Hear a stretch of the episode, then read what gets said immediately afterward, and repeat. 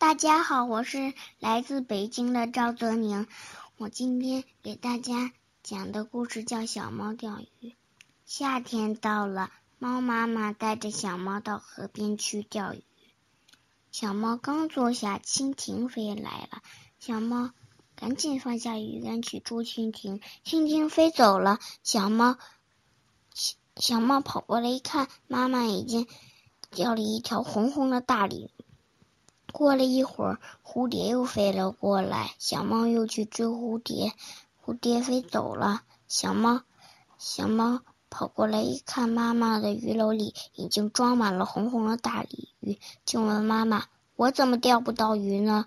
妈妈说：“钓鱼要一心一意。”小猫听了妈妈的话，开始专心的钓鱼了。这时，蜻蜓和蝴蝶都飞过来了，小猫看都不看。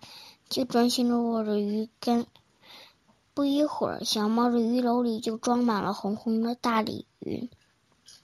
小猫站起身，看着自己的劳动成果，脸上露出了自信的微笑。谢谢大家。